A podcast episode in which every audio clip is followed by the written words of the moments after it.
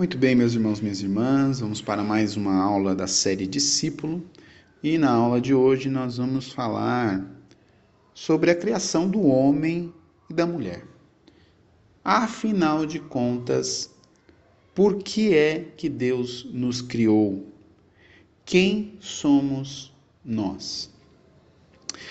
O primeiro parágrafo do Catecismo da Igreja Católica vai nos trazer esta resposta. Vai nos ensinar por que é que Deus nos criou. Lá diz assim, parágrafo 1: Deus nos criou para participarmos de sua vida bem-aventurada.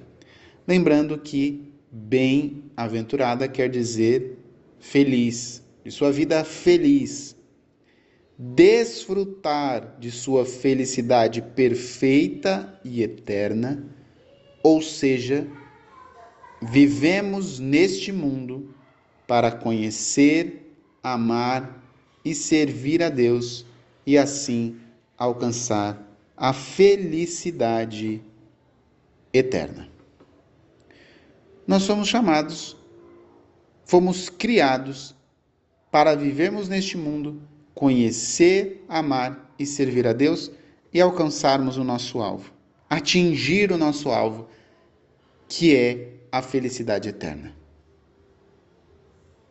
Só em comunhão com Deus é que nós vamos encontrar esta verdadeira felicidade. Só em comunhão com Deus nós vamos encontrar este perfeito sentido da nossa existência. Quando nós encontramos isto, quando nós encontramos essa verdadeira comunhão com Deus, nós não vamos mais nos sentir perdidos e sem rumo na vida. Santo Agostinho dizia assim: Quando eu estiver inteiramente em vós, nunca mais haverá dor e provação. Repleto de vós por inteiro, minha vida será verdadeira. Vós nos criastes para vós, e nosso coração não estará em paz enquanto não descansar em vós. Nós somos chamados para descansar em Deus e encontrar nele a nossa verdadeira felicidade, o nosso verdadeiro sentido, a nossa verdadeira paz. Vós nos criastes para vós, e nosso coração não estará em paz enquanto não descansar em vós. O meu coração clama pelo Senhor. O meu coração clama porque eu fui criado com esta sede, com este desejo da verdade e da felicidade.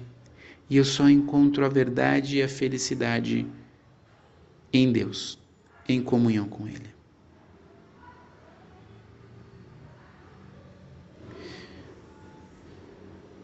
Deus nos criou a sua imagem e semelhança.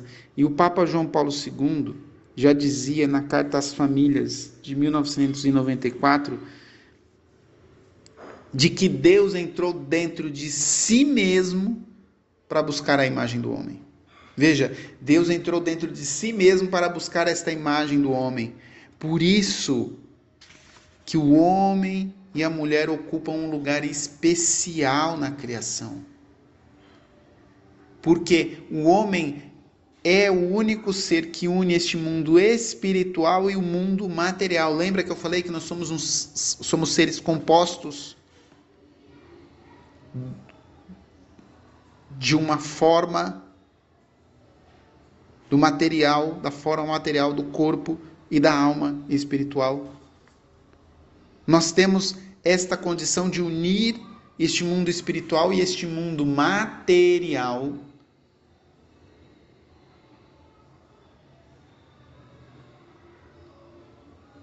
porque fomos criados a esta imagem e semelhança de Deus,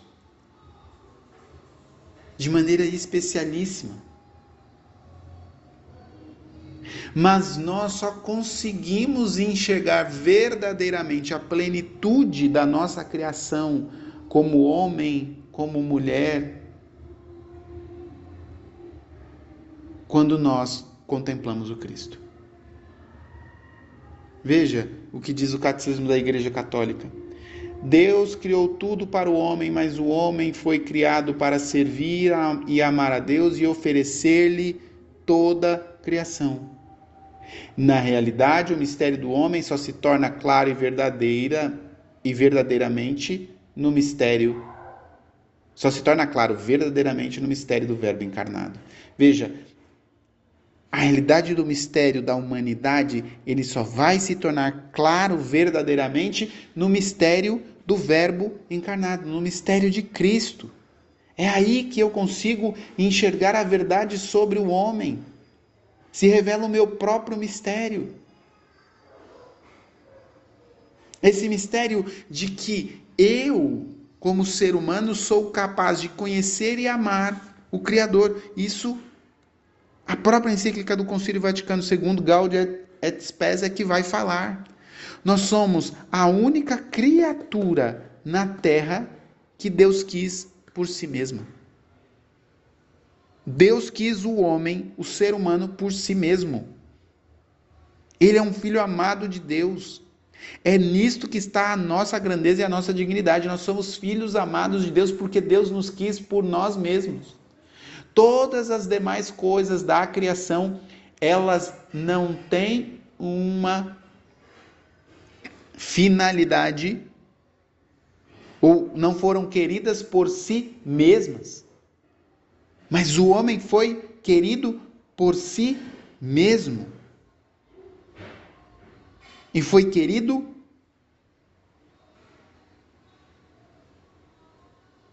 e criado capaz de conhecer e amar o seu Criador. Porque Deus nos deu inteligência, Deus nos deu liberdade, Deus nos deu vontade, Deus nos deu consciência. Deus nos deu vontade, sentidos exteriores, sentidos interiores, sentidos superiores. Deus nos deu a capacidade de entrar em comunhão com as outras pessoas, com os nossos irmãos e irmãs. Nós somos capazes de nos conhecer e de nos dominar. Eu não preciso ser um ser que é simplesmente movido pelos seus estímulos, mas eu tenho uma capacidade, através de uma virtude humana, que pode ser potencializada pela graça divina, pela graça infusa, mas eu fui criado com uma virtude humana da temperança que me permite autodominar-me. Quer dizer, eu consigo autodominar os meus instintos. Eu não preciso simplesmente corresponder a tudo aquilo que eu desejo, mas se aquilo não é bom, não concorre para o bem, porque eu tenho a capacidade de inteligir, e de decidir, a partir do meu senso comum, o que é bom e o que é mal, se aquilo que eu desejo não é bom, não é um bem em si, não está de acordo com a reta razão, eu tenho a capacidade, pela temperança, por uma virtude humana, de resistir ao impulso do meu instinto. E isto só o ser humano é capaz de fazer. Mas qual é a crise do homem de hoje? Qual é a crise da humanidade de hoje? É que ela perdeu a sua própria identidade. Longe de Deus, ela se deixa conduzir simplesmente pelos seus instintos. Já não se sabe, longe de Deus, quem nós somos, o que nós estamos fazendo nessa vida. E qual que é o sentido da nossa existência? Esta crise de vazio existencial também está associado a este distanciamento de Deus, esse vazio interior que tantos de nós vivemos também está associado. Veja, eu não estou dizendo de um afastamento de Deus simplesmente da pessoa, mas eu estou falando da nossa própria sociedade. O próprio Papa São João Paulo II vai dizer na encíclica Redentor hominis o homem sem Jesus Cristo permanece para si mesmo um desconhecido, um enigma indecifrável, um mistério insondável. Nós não conseguimos nos conhecer quando nós estamos afastados de Deus, quando nós estamos afastados do Cristo. E aí é que nos vem a pergunta: quem somos nós? Quem é você? Quem sou eu? Quem é o gênero humano?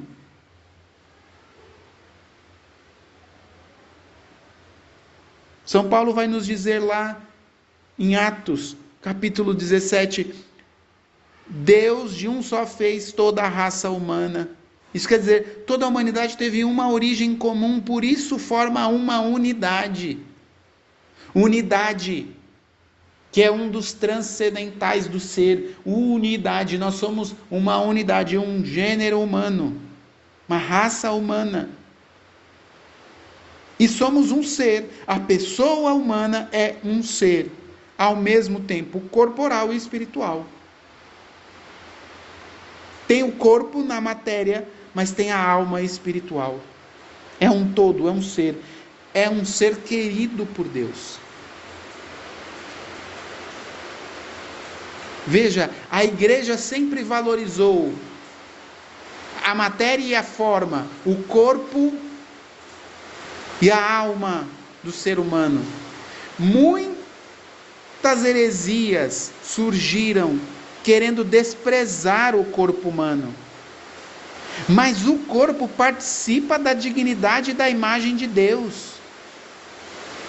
É toda a pessoa humana que é destinada à salvação, é destinada a ser o templo de Deus. Desculpem pela tosse e pelo barulhinho do fundo que é da chuva. Mas é toda a pessoa humana inteira que está destinada a tornar-se o templo do Espírito Santo. A alma não é distinta do espírito. O corpo é material enquanto a alma é espiritual. Não há uma dualidade nisto. Isso já nos ensina o catecismo da Igreja Católica. E mais que isso, o catecismo vai dizer: a alma humana é eterna. Só o homem tem uma alma que é eterna, é imortal. A alma não morre. Você, nascido, criado por Deus, tem uma alma imortal. Imortal. Os animais não têm uma alma imortal. Quando os animais morrem, morre também a sua alma animal. Não há vida eterna para os animais, mas para o homem existe. Para o homem, ele tem uma alma que é eterna. Deus soprou do seu hálito da vida sobre nós. O catecismo vai dizer exatamente assim, lá no parágrafo 366. Cada alma espiritual é diretamente criada por Deus, não é produzida pelos pais e é imortal. Veja, você foi concebido no seio da sua mãe, a partir de um ato conjugal dos seus pais. Mas ali naquele momento em que havia fecundação do óvulo, Deus soprou uma alma imortal.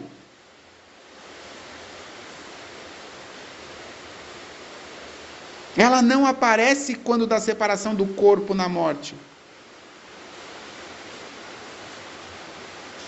E ela vai se unir novamente ao corpo na ressurreição final. Esta alma que foi criada por Deus, que é imortal, ela não vai perecer quando se separar do corpo no dia da sua morte e vai se unir novamente ao corpo na ressurreição final. Veja que maravilha! Deus criou você com alma e corpo. Esse somos nós. Este composto de matéria e forma, corpo e alma. Você tem uma alma imortal. Mas Deus também quis que nós tivéssemos sexos distintos e com a mesma dignidade. Por isso Deus criou ser homem e ser mulher. E isso reflete a sabedoria e a bondade do Criador. As perfeições do homem e da mulher espelham algo da infinita perfeição de Deus. Você precisa reconhecer esta dignidade do ser homem, esta dignidade do ser mulher, nesta perfeição da criação de Deus, como Deus te fez. E mais que isso, nós fomos criados um para o outro. O homem e a mulher foram criados um para o outro. Para se unirem, para se tornarem uma só carne e assim poder transmitir a vida no matrimônio, transmitir a vida humana. Porque quando nós transmitimos a vida humana no matrimônio, nós estamos cooperando maravilhosamente com a obra da criação de Deus.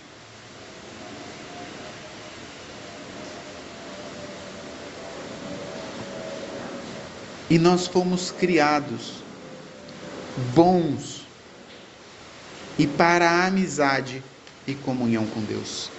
Foi assim que Deus sonhou para nós.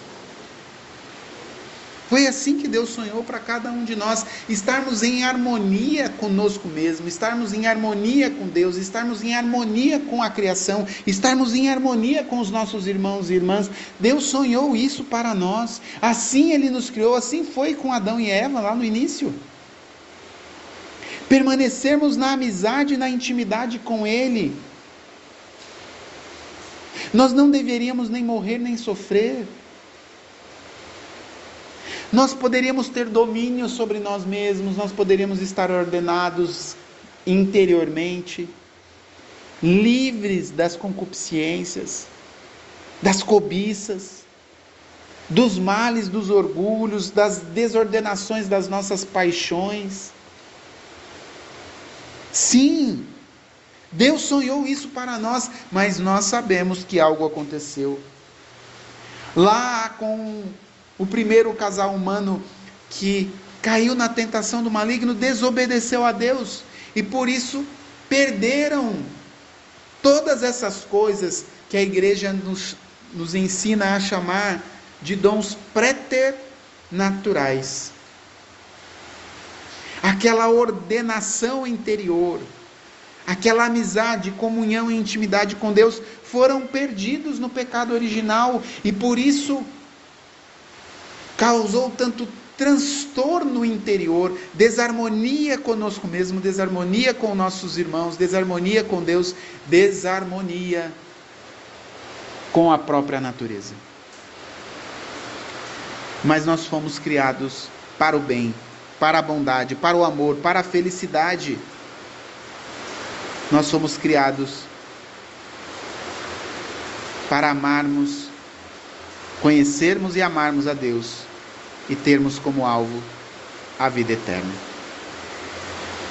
Nós, na nossa próxima semana da série Discípulo, falaremos mais sobre o pecado original e o sofrimento no mundo. Mas as aulas desta semana é para que você possa de fato conhecer mais sobre a criação e conhecendo mais também possa amar mais. Amar mais a criação que Deus realizou com tanto carinho para todos nós. Amar mais a criação que é você, um ser humano desejado e amado por Deus, criado com tantas capacidades e potenciais. Uma pessoa humana, com matéria e forma, corpo e alma, dotado de sentidos exteriores, sentidos interiores,